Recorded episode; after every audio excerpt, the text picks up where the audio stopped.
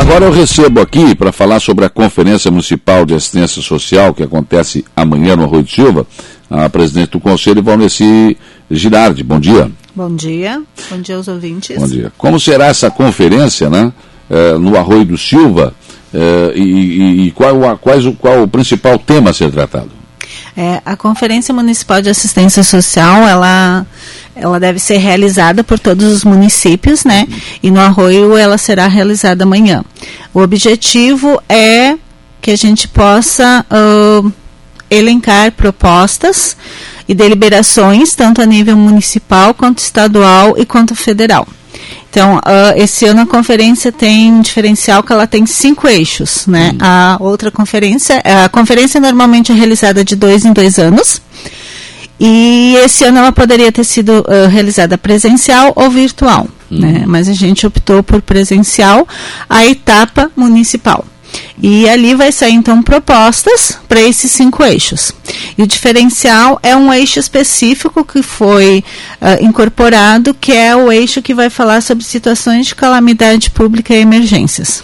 Sim. Né? Com a vinda da pandemia, a gente percebeu o quanto a assistência social uh, foi envolvida na situação. Uhum. Até então, a gente sempre tinha aquela, aquele pensamento de que calamidade pública era mais envolvendo desastres, certo. enchentes, inundações, mas com a pandemia a gente pôde abranger e ver o quanto é importante a assistência. Tanto que a assistência nunca parou, uhum. porque foi considerado um órgão de importância. Claro, com certeza, né? As pessoas têm fome todo dia, né? Isso também é uma calamidade. Você tem razão, porque quando a gente fala calamidade, ah, geralmente é, deu uma enxurrada, é, deslizamento de terra, as pessoas ficaram desabrigadas com vendaval, isso é uma calamidade. Mas a fome também e a necessidade das pessoas é uma calamidade, né? Sim, e veio isso com a pandemia que foi modificando, eu acho que alertando a hum. população, a gente, para várias situações, né? E esse eixo, então, ele está bem interessante porque ele vai tratar específico disso, né? E a partir dele vai poder ter de, propostas e deliberações definidas para essas situações, claro. né? Ampliar mais é, é essa forma de que a assistência possa auxiliar mais e abrir os olhos para várias outras formas de pandemia que poderão vir, né? Desenvolver tópicos. E eu noto que tem situações também que nem a prefeitura, nem a assistência social pode é, socorrer as famílias. Por exemplo, uma casa pegou fogo, você não tem como dar uma casa para a pessoa, não tem como auxiliar. Né? A legislação, ela não, não tem uma legislação que tu possa fazer. Uh, né, a lei municipal na assistência tal, ela não tem incluída isso. Então, o que a gente pode fazer é assessorar a família com uh, alimentação, às vezes com os documentos, que normalmente se perde todos os documentos, né? Então, o CRAS e assistência consegue uh, vir encaminhar para nova documentação.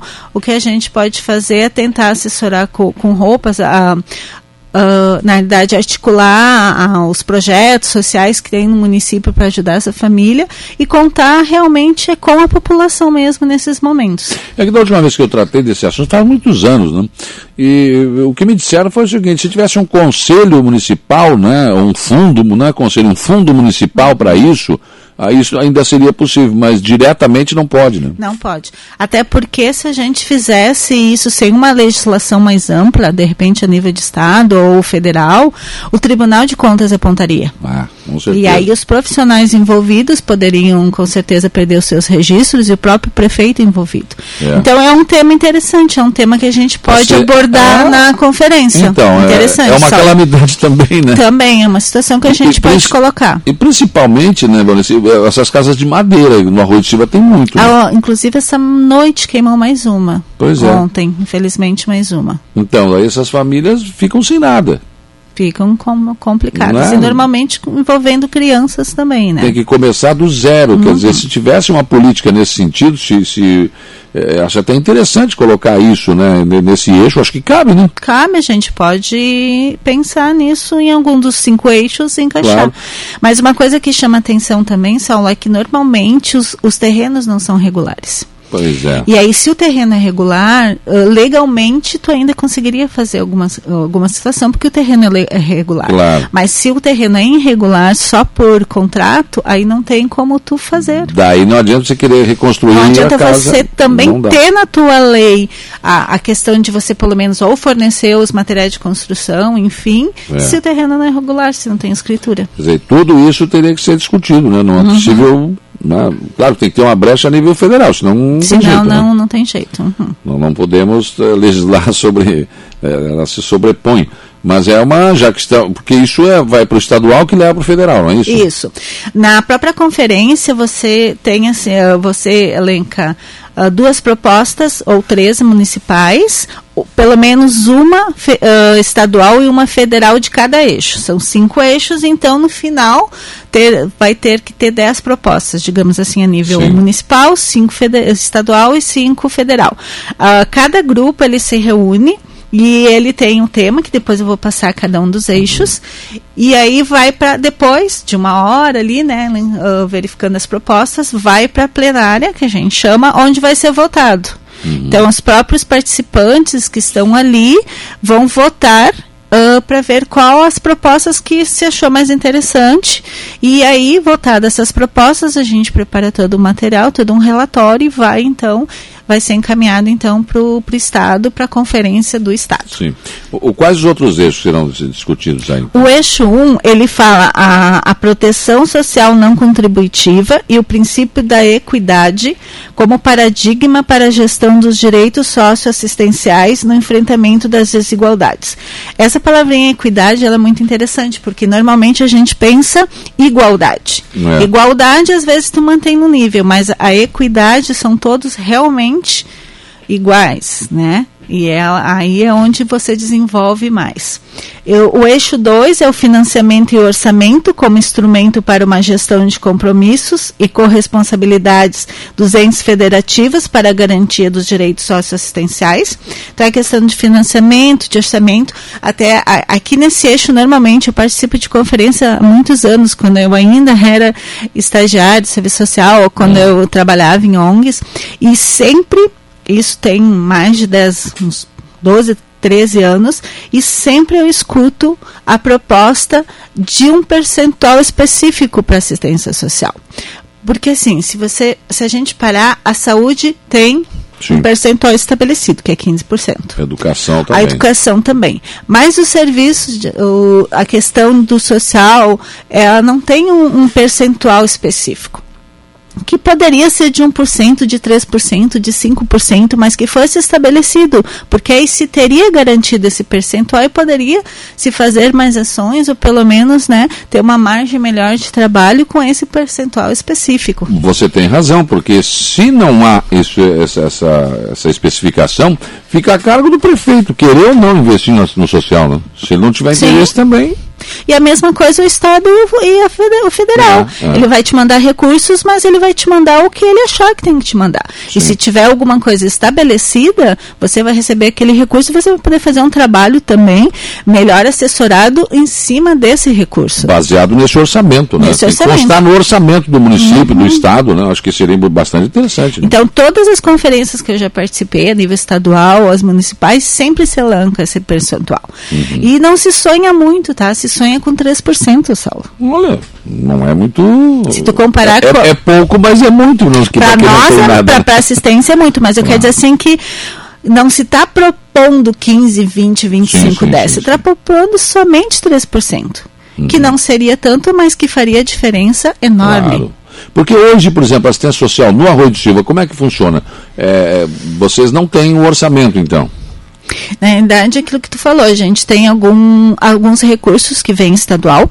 Sim. E o Estado ficou bastante tempo sem mandar recursos estaduais, há pouco tempo começou os confinanciamentos.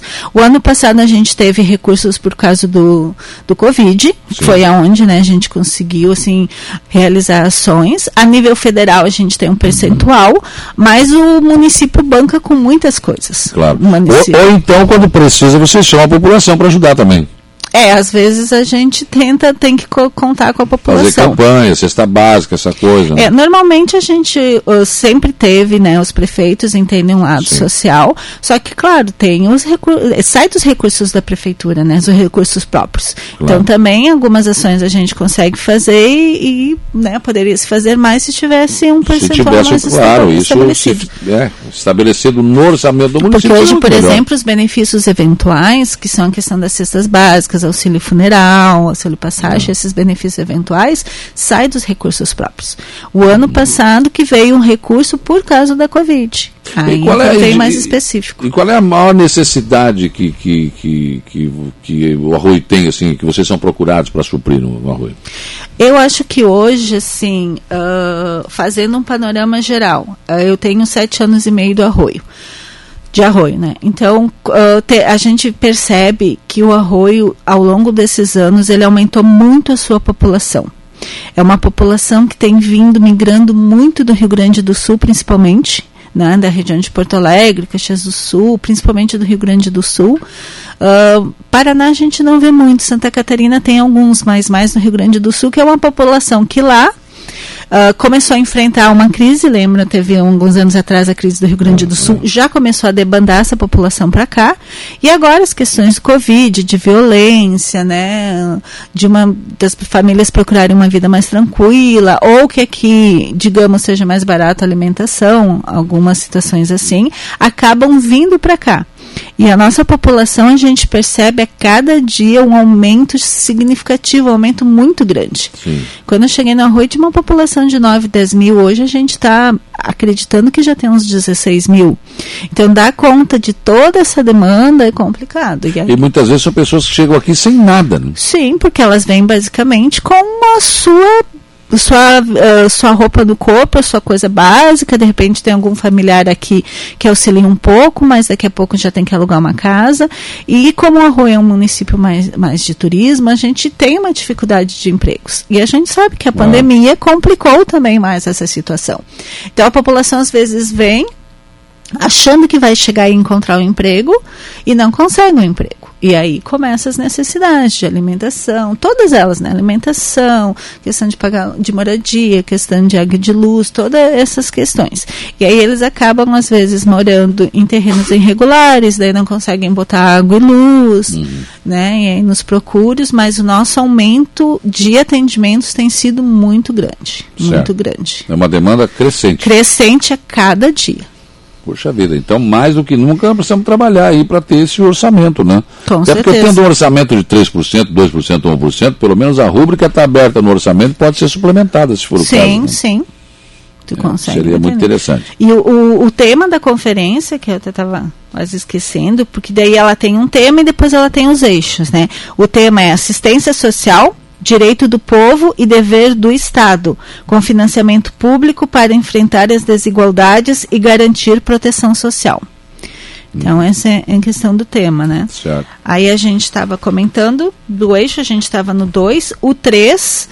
O eixo 3 é o controle social, o lugar da sociedade civil no SUAS e a importância da participação dos usuários. Isso é bem interessante porque o CMAS é muito presente em assistência, né? O Conselho Municipal de Assistência, ele, ele é bem atuante, ele é bem presente, tanto para fiscalizar quanto para ajudar nas ações.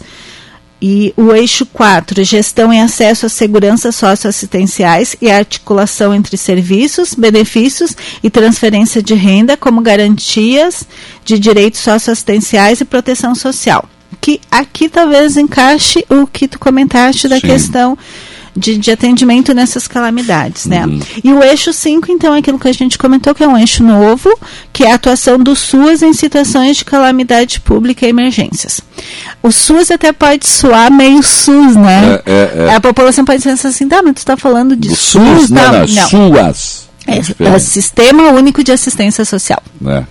Não é o Sistema Único de Saúde. Isso. Tem uma, tem uma diferença. É que tem tanta sigla que no final Sim. o pessoal fica meio meio, meio perdido aí. Um ouvinte aqui dizendo o seguinte, a Cirlei, a voz de você está cortando muito na live. Tem um problema na live? Eu estou ouvindo aqui pelo rádio, no celular, está perfeito o som aqui, né? Às vezes a, a, as pessoas, quando estão nos, nos assistindo aí pelo facebook.com.br tem que dar uma olhadinha na internet de casa. Às vezes dá um problema na internet de casa ou do seu celular, daí acaba cortando. Eu não estou ouvindo nada cortado aqui, nem na live, né? Tá perfeito, né? Tá tranquilo? Pois é, então dá uma olhada aí, Silei, pode ser um problema seu aí. Amanhã, então, quem pode participar dessa conferência? Quem participa são entidades, hum. uh, usuários da assistência, de uma forma geral, uh, a, a, parte governamental, né? E uma coisa interessante que esse ano, devido à pandemia, a gente teve que pensar bem uh, em, em quem convidar ou quais as pessoas devido à quantidade de pessoas. Claro. Né? Então, o que, que a gente pensou nas entidades, né? Uh, nos clubes de mães, então, a gente acionou uma participante por clube de mães. E com a questão da pandemia tal, a gente descobriu que tem vários projetos sociais no Arroio de igrejas, igrejas católicas, Sim. evangélicas, enfim, né, várias, várias denominações. E a gente, então, uh, tentou uh, verificar quem são essas igrejas e convidar um representante desses projetos sociais. Uhum. Então é uma situação assim que a gente ficou bem feliz e convidou uh, mais ou menos em torno de seis a sete, a sete projetos que estão sendo desenvolvidos por essas igrejas na, no arroio, para que eles tragam a sua realidade e nos ajudem a construir essas propostas. Né? Onde será mesmo? Vai ser feito no, na, no serviço de convivência, que é do ladinho do CRAS, né, na rua Voneide Favre, número 12, junto ali ao CRAS. Amanhã, a, da, às 8h30, começa o credenciamento, das 8h30 às 9 o credenciamento, e depois começa, então, a conferência. Acreditamos que até meio-dia, meio-dia e pouco, a gente consiga resolver tudo. Resolve. E interessante que qualquer pessoa que tiver interesse, ela pode participar. Sim. Ela vai participar como um espectador, né, como um, um observador, né, porque uh, ela não vai estar, digamos, representando uma entidade, pode. mas ela pode, pode escutar, pode participar, só não vai ter direito a voto. Certo. O Daniel Rufino parabeniza você pelo teu trabalho no Arroio. É um Daninho. É, e, e também... Da padaria Marli do Morro dos Conventos. Ó, oh, então. o Alexandre, Emerson Alexandre também está te mandando um abraço aqui. Uhum, colega. Desejando sucesso aqui, eu também desejo sucesso a, nessa conferência aí, que será realizada também em Aranaguá e todos os municípios. Né? Todos os municípios realizam ela. Tem até dia 31 de agosto, alguns já fizeram, da MESC, né? Alguns estão realizando. A, a estadual vai ser virtual esse, é, esse ano, vai ser mais ou menos em outubro, e a nacional também vai ser estadual em dezembro. Olha, mas é, tem algum, digamos assim, resultado prático isso? Porque vai lá para a federal, é, uhum. tem alguma. Tem. Retorna alguma A gente pensa isso, é, né? Gente, Será que adianta? É, a gente fica meio, né? Uh, assim. Uh, o, o, a nível de curiosidade, né? Hum. O ECA ele foi construído em base de conferências da criança e do adolescente. Então, todo o ECA foi construído. Na parte do, da assistência social, a gente sempre reivindicou questões relacionadas ao CAD único. Uma das reivindicações é que o CAD único conseguisse cruzar dados, conseguisse uma informação mais ampla. Então, ao longo desses anos, através das conferências e das propostas, a gente percebeu que o CAD único foi evoluindo, ele foi conseguindo, uh, ele, conseguindo realmente cruzar os dados. E hoje o programa consegue cruzar 22, 22 entidades ali, 22 instituições, consegue cruzar os dados. Então a gente percebe que através disso teve um resultado positivo. Né? E é uma luta que a gente tem que sempre fazer. Outras situações também a gente vê que outras legislações, o cofinanciamento, é, o Sistema Único de Assistência Social, ele não foi desmanchado devido às conferências, uhum. devido a, a, né, a essa luta. E a gente tem que seguir com as propostas para ter a esperança de que vai alancar. Tá certo. Muito obrigado pela tua disponibilidade de vir aqui conversar com a gente aqui no nosso eh, nosso programa. Eu sei que vocês perderam uma companheira de trabalho, inclusive, né? Infelizmente Sim. faz parte do, da vida aí, mas uhum. evidente você acabou disponibilizando seu tempo de vir aqui conversar conosco. Foi muito bom recebê-la aqui. Obrigado. É, eu que agradeço. Obrigado. Imagina.